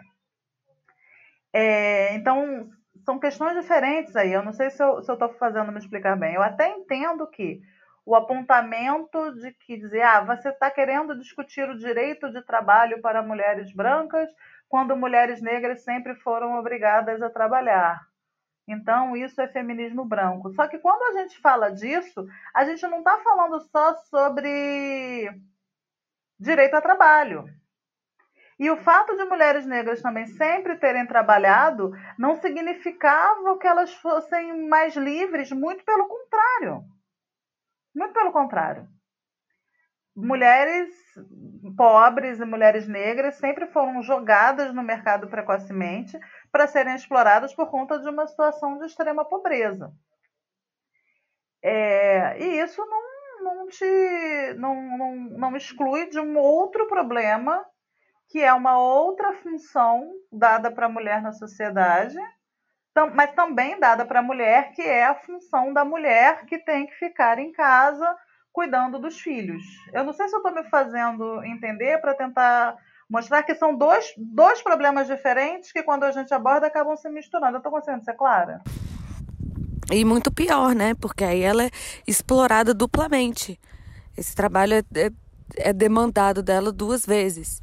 E então, assim, uma coisa é você criticar a obra da Betty Friedan, que nos anos 50, 60 estava escrevendo sobre é, como as mulheres saíram do mercado de trabalho nos Estados Unidos para voltarem à domesticidade, né?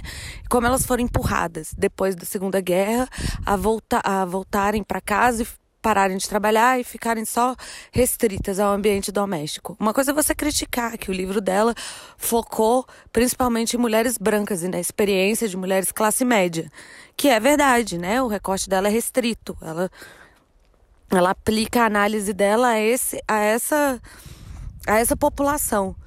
Porém, é, não é uma questão única de mulheres brancas, isso é uma questão universal de mulheres, né? É, a obrigação do trabalho doméstico para mulheres, ela acontece em qualquer lugar do mundo, em qualquer classe social. Algumas mulheres conseguem terceirizar esse serviço, né? Mas aí explorando a mão de obra de outras mulheres. Mas quem está na base da pirâmide, né? A mulher pobre, a mulher negra, mulher racializada no geral, é quem vai ter que lidar com isso das formas mais cruéis, né? Quem vai, quem vai de fato carregar esse fardo nas costas. Então, é, a gente tem que ver direito de, é, de direcionar essa crítica, né? Uma coisa é criticar uma autora que, que em seu recorte fez uma visão, é, criou uma visão reducionista, né? E outra é a gente pensar na questão inteira e de quantas mulheres no mundo são afetadas por isso. E aí não cabe, né? Não tem como dizer que isso é uma pauta de mulher branca. Não tem, porque a gente sabe muito bem qual é qual é o perfil da mulher que vai ser mais explorada pelo trabalho doméstico. A Lélia Gonzalez fala bastante disso, sobre é, os, dois, as, os dois estereótipos que as mulheres negras enfrentam, que é a doméstica e a mulata exportação. E ela diz que esses dois estereótipos se referem à mesma pessoa. A mesma mulher que é vista como doméstica durante a semana e no cotidiano é a mulher que, durante o carnaval, vai ser vendida como um pedaço de carne e produto exportação. Então, é, a visão da mulher negra como doméstica, ela perpassa a nossa sociedade, né? Ela, é, e porque é a realidade. é, em dados de 2005, de 2005 48% das mulheres negras estão empregadas em serviços domésticos. Então, gente, isso é um absurdo, né? Não, não tem como falar que a exploração desse trabalho não é com viés racista ou classista, né? Não tem, não tem como desrelacionar a questão do, da obrigação do trabalho doméstico com, com a exploração racista, né? E do capital. Então, são esses os corpos que são é, direcionados ao trabalho doméstico e são esses que são obrigados, né? Para sobreviver, elas são obrigadas a trabalhar dessa forma. E se a gente teve pequenos avanços, né? Alguns anos atrás teve a PEC das, das domésticas que cerceou pelo menos alguns direitos para essas trabalhadoras e enfrenta é, enfrenta o retrocesso o tempo inteiro, né? Foi uma grande polêmica quando essa, quando essa lei foi instaurada. E agora também, né, no período de quarentena, nosso presidente querendo fazer o trabalho doméstico como um serviço essencial. Ou seja, são essas trabalhadoras que ainda estão na linha de frente e não foram liberadas, não puderam é, ficar de quarentena com a sua família, elas estão indo trabalhar, sabe? Tem gente que não está pagando não está arcando com os direitos dessas trabalhadoras de forma séria, então elas estão tendo que trabalhar. Então, são pessoas que são marginalizadas em todos os aspectos e são colocadas nessa situação por causa do sistema em que a gente vive. Né? Se a mulher branca ela é obrigada a trabalhar dentro da própria casa, a mulher negra é obrigada, é obrigada a trabalhar domesticamente, tanto na sua casa quanto na casa de terceiros. Então, a gente nunca pode deixar de fazer esse viés raça e classe nessa questão, porque é o que, é, é o que permeia a realidade brasileira. Pessoal, é isso. Vamos encerrar por aqui o podcast, porque senão a gente passa mais 10 horas falando, porque mãe tem muito o que falar ainda, muita coisa que ainda não foi dita, apesar de toda a nossa teorização, de todos os esforços feministas. Uh, só para fazer um recap aqui rapidão, Falamos de maternidade compulsória, o que é esse conceito, quais são os seus problemas. Falamos de barriga de aluguel, falamos né, das teorias sobre socialização dos cuidados, falamos das dificuldades do movimento feminista hoje, sobre as pautas que ainda hoje fazem sentido, uh, falamos sobre socialização, sobre disparidade de poder, sobre racismo, enfim, falamos sobre uma série de coisas e certamente ainda teriam muitas outras para falar. Mas vamos encerrar por aqui. Uh, e quem quiser continuar a acompanhar, esse foi um dos episódios do podcast. Vão haver muitos outros mais, porque a gente tem muita coisa para discutir e jogar no ventilador. Por isso, quem quiser acompanhar, uh, segue a QG Feminista no Insta, no YouTube, no Facebook. Se inscreve ali no site para receber textos. Ah, lembrando também, para vocês acessarem o qgfeminista.org. Vários textos já vão, já vão estar tá por lá. O podcast também já tem o player para você ouvir pelo pelo site e também o nosso projeto de zines, de, que é bimensal. Então, de dois em dois meses tem um assunto novo, um zine temático. Você vai poder ter acesso aos arquivos para baixar livremente lá no site também. E bom, é isso. Obrigada, meninas. Foi ótimo conversar com vocês. Obrigada também quem está ouvindo. Fique de olho aí na nossa programação. Acompanhe a gente nas redes sociais. É... E Sila, quer falar mais alguma coisa? Só quero agradecer a todos que chegaram até aqui. É... Quero indicar o Militância Materna. Tenho no Instagram, arroba Militância Materna. E tem lá o www.militanciamaterna.com.br é o braço que fala de maternidade da QG. Quero indicar o feminismo com classe, que a pessoa não faz autopromoção, é difícil. E que é ótimo também. Fala os arroba aí, Helena, do feminismo com classe aí. Vamos lá, me seguem lá no Instagram, que é blog.feminismo com classe, no, no Twitter, arroba com feminismo, no Facebook, já sabem, feminismo com classe, no YouTube, feminismo com classe, e no Medium, vocês me encontram medium.com.br feminismo classe. Assim, bastante variedade. É isso. Nós amamos nossos filhos. É, realmente tem um texto lá assim. Eu amo meu filho, eu amo ser mãe, mas o patriarcado não dá para engolir. E a gente precisa derrubar isso aí. Beijo para vocês. É isso aí. Beijo, gente. Até a próxima.